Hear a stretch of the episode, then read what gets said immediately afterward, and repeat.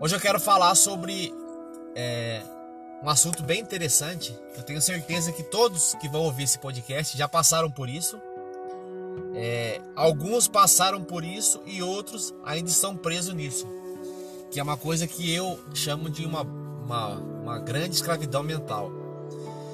O assunto de hoje é sobre a validação do ego, ou quando você faz algo para obter aprovação alheia, ou quando você se encontra na situação que você passa a viver a vida dos outros, né, e não a sua.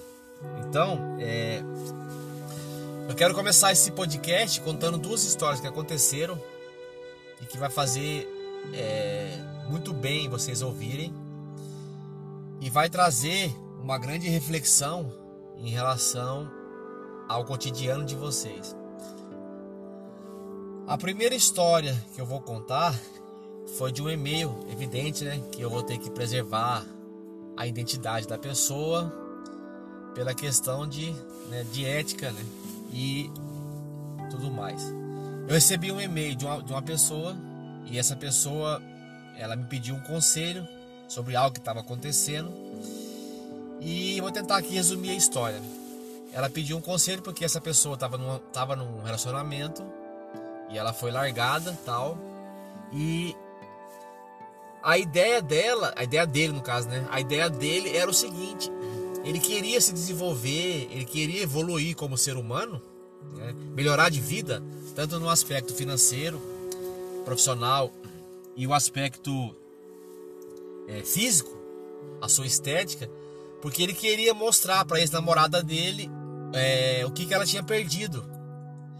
E daí ele falou que, que queria mostrar para ela que ela, que ela estava perdendo um grande partido tudo mais tal. E ele me perguntou qual era a minha opinião sobre isso. Aí eu falei para ele que, sendo sincero, eu não é demagogia, né? Nem falsa humildade e tal, mas eu não me acho qualificado para dar conselho para ninguém. Eu disse para ele o que, que eu faria no local, o que, que eu faria, né, na, no, no, no lugar dele. E falei para ele, olha, eu vou, eu, vou, eu vou te falar o que eu faria no seu lugar e vou te contar uma história que aconteceu comigo há oito anos atrás e que foi muito parecido com você. Aí eu falei para ele, olha, é, entrei em contato com ele e tal através de WhatsApp e gravei alguns áudios para ele falando, olha, cara, em 2012, eu era apaixonado por uma menina tal, já, né, já velho, vamos dizer assim. E tive um rolo com ela tal, enfim. Eu sei que no, no, no final da história, né, ela me fez de trouxa. Aliás, me fez não, né? Eu que me deixei ser trouxa na história tal. E fui chutado. E na época, eu lembro que eu comecei a malhar, fazer academia, comecei a ler um monte de livro. E lembro que na época eu gastei acho que uns 4 mil reais com suplemento, com um monte de coisa e tal, para melhorar a minha estética.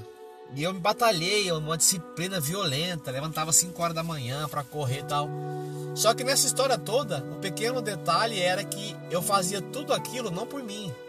Eu fazia tudo aquilo porque eu queria esfregar na cara da pessoa supostamente aquilo que ela tinha perdido, né? Detalhe que na minha ignorância, né, ou na minha arrogância, eu achava que a pessoa não poderia arrumar alguém melhor que eu. Que aliás é bem fácil de acontecer, né? Sejamos sinceros. E em, em todos os casos, vice-versa, né? E a história aconteceu o seguinte: eu fiz o que tinha que fazer, né? Vamos dizer assim, batalhei, batalhei, batalhei, gastei dinheiro. E após os seis meses, eu encontrei com essa pessoa na rua, tal, né? E fui ao encontro dela para conversar, tal, tal, tal. Moral da história: a pessoa mal olhou na minha cara, cagou para minha existência. E quando ela me viu, ela sequer fez um comentário sobre a mudança que tinha, que tinha ocorrido na minha vida. E detalhe que eu tinha mudado pra caramba, tinha mudado a estética, mudado o corpo e o diabo a quatro. A pessoa olhou e literalmente cagou para minha existência. Qual foi a moral da história? Quando deu uma semana que eu tinha visto a pessoa, eu me bateu um desânimo tão grande, uma depressão tão grande que eu parei de treinar na época, voltei a engordar e o diabo a quatro. Por que aconteceu isso? Porque todo aquele esforço que eu fiz não era para mim, era para os outros. Era o meu ego que queria validação. E para esse rapaz do meu e-mail, eu disse para ele, velho, se você fizer isso, existe uma possibilidade de 99,9% disso acontecer. E você batalhar, você lutar, mudar de vida E quando você chegar até sua ex-namorada, ela pode olhar para você e pode cagar para sua existência. E todo aquele esforço que você fez, que não foi para você, foi para os outros, vai por terra. Você não vai ter moral, você não vai ter ânimo para continuar, porque você não fez tudo aquilo por você.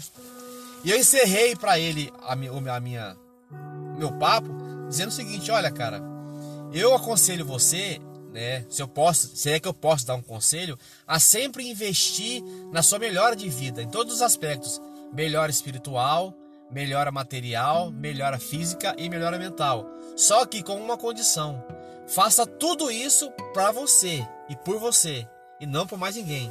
Nunca procure validação do ego alheio. E a outra história que aconteceu, que tem, um, uma, tem uma certa semelhança, que foi o seguinte: eu, eu como como vocês sabem, né?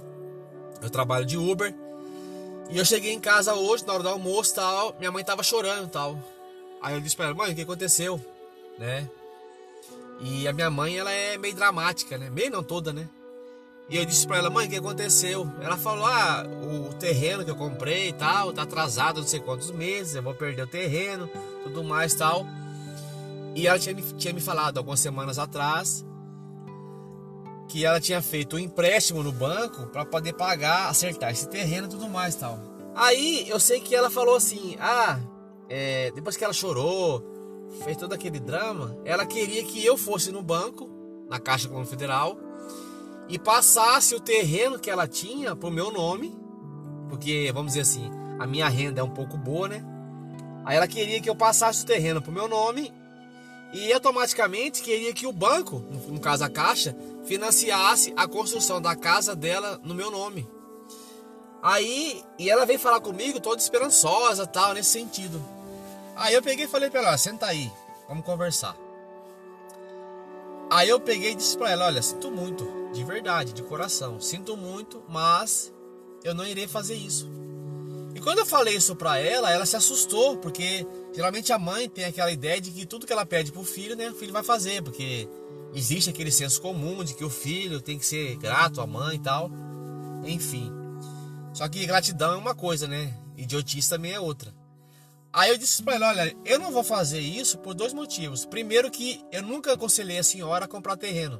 Eu falei para a senhora que a senhora ganhava mal e que no atual momento, como a senhora tem uma dívida com o seu carro, que a senhora paga o seu carro, a senhora não teria condição de pagar o terreno. Eu falei isso várias vezes, a senhora não me ouviu. E segundo, que é o seguinte: é, ter uma casa é o sonho da senhora, não é o meu sonho. Quando eu falei assim, ela me olhou assim, mas aí, aonde você vai morar? Falei, é exatamente isso que eu quero dizer para a senhora. Eu não vou morar em lugar nenhum, falei para ela. Eu estou me preparando, estou batalhando, estou já ajeitando, começando a mexer os pauzinhos para ir embora. E ela falou: Mas você vai embora para onde? Falei: Eu vou embora para a estrada. Eu não volto mais. Falei para ela: Se Deus quiser, e no máximo dois anos eu tô indo para Alasca e de lá não volto mais, falei para ela. De lá até o dia que eu morrer, a minha ideia é cada hora num lugar, igual um nômade, né?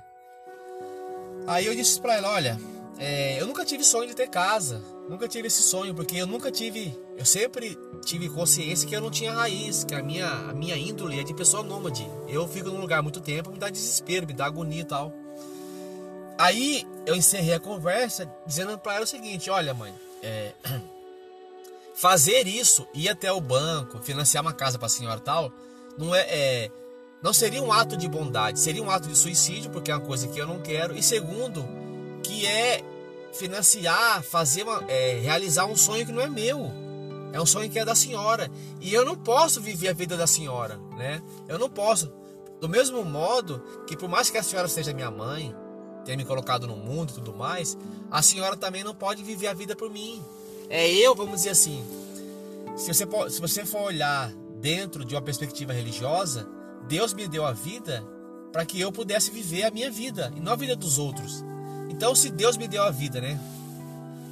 Não estou aqui entrando no mérito da questão, se Deus realmente existe tal. É só uma comparação. Se Deus me deu a vida, ou a natureza, sei lá, dê aí o nome que você quiser. Se eu ganhei uma vida de presente, é eu que tenho que viver essa vida. Só que tem um porém, é eu que tenho que viver a minha vida e não a vida dos outros. E isso implica duas coisas. Primeiro, eu não posso viver o sonho dos outros. Os outros são os outros, eu sou eu. Ao final do dia, é eu que olho no espelho e ser a desgraça que ia ser eu, né? Brincadeiras à parte. E segundo que é, eu não posso fazer as coisas para os outros. Isso quer dizer o quê? Que eu não posso fazer as coisas para receber validação do ego dos outros. Então eu vejo muitas pessoas fazendo isso. É, inclusive, para encerrar aqui o podcast, da, da, da, das várias vezes que eu interajo com as pessoas no Uber, uma das perguntas que, que quem não me conhece, né, e não sabe, eu tenho uma barba gigantesca, né?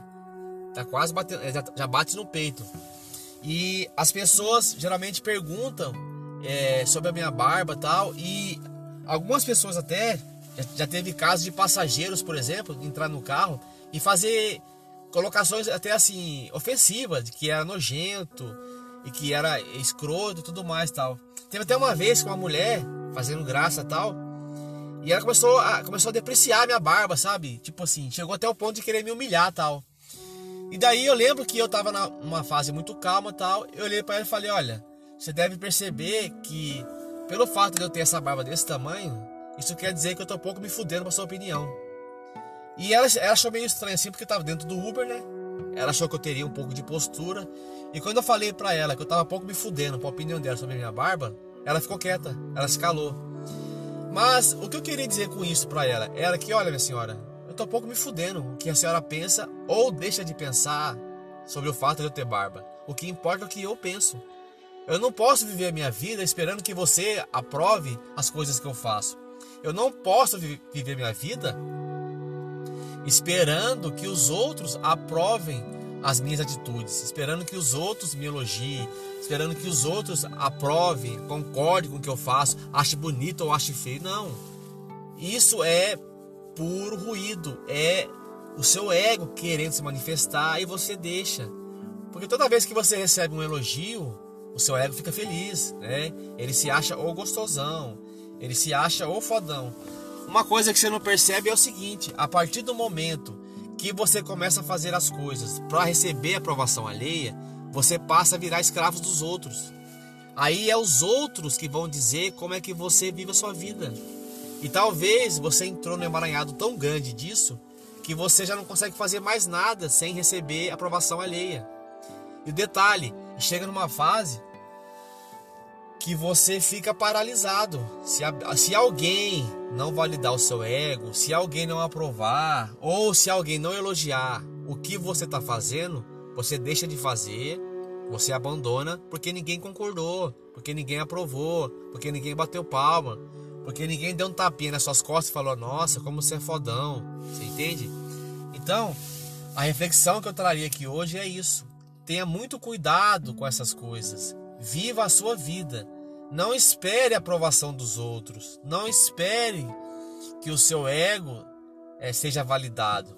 Porque se você chegar numa fase da vida que o seu ego precisa ser validado, você vai perceber que você vai entrar no espiral de, de, de aprovação alheia tão grande que você vai se tornar escravo das vontades alheias.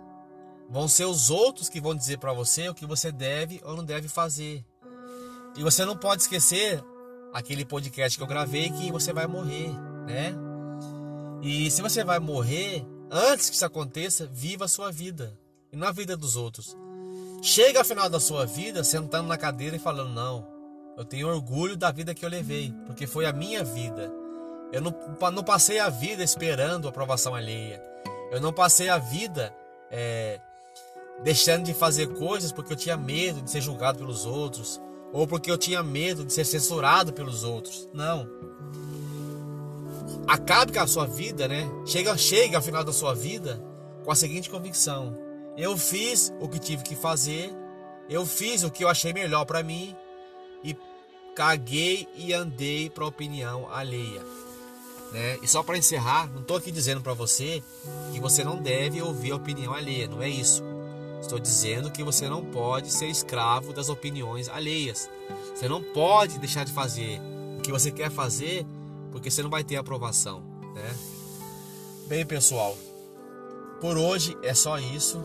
É... Eu espero que todos estejam bem.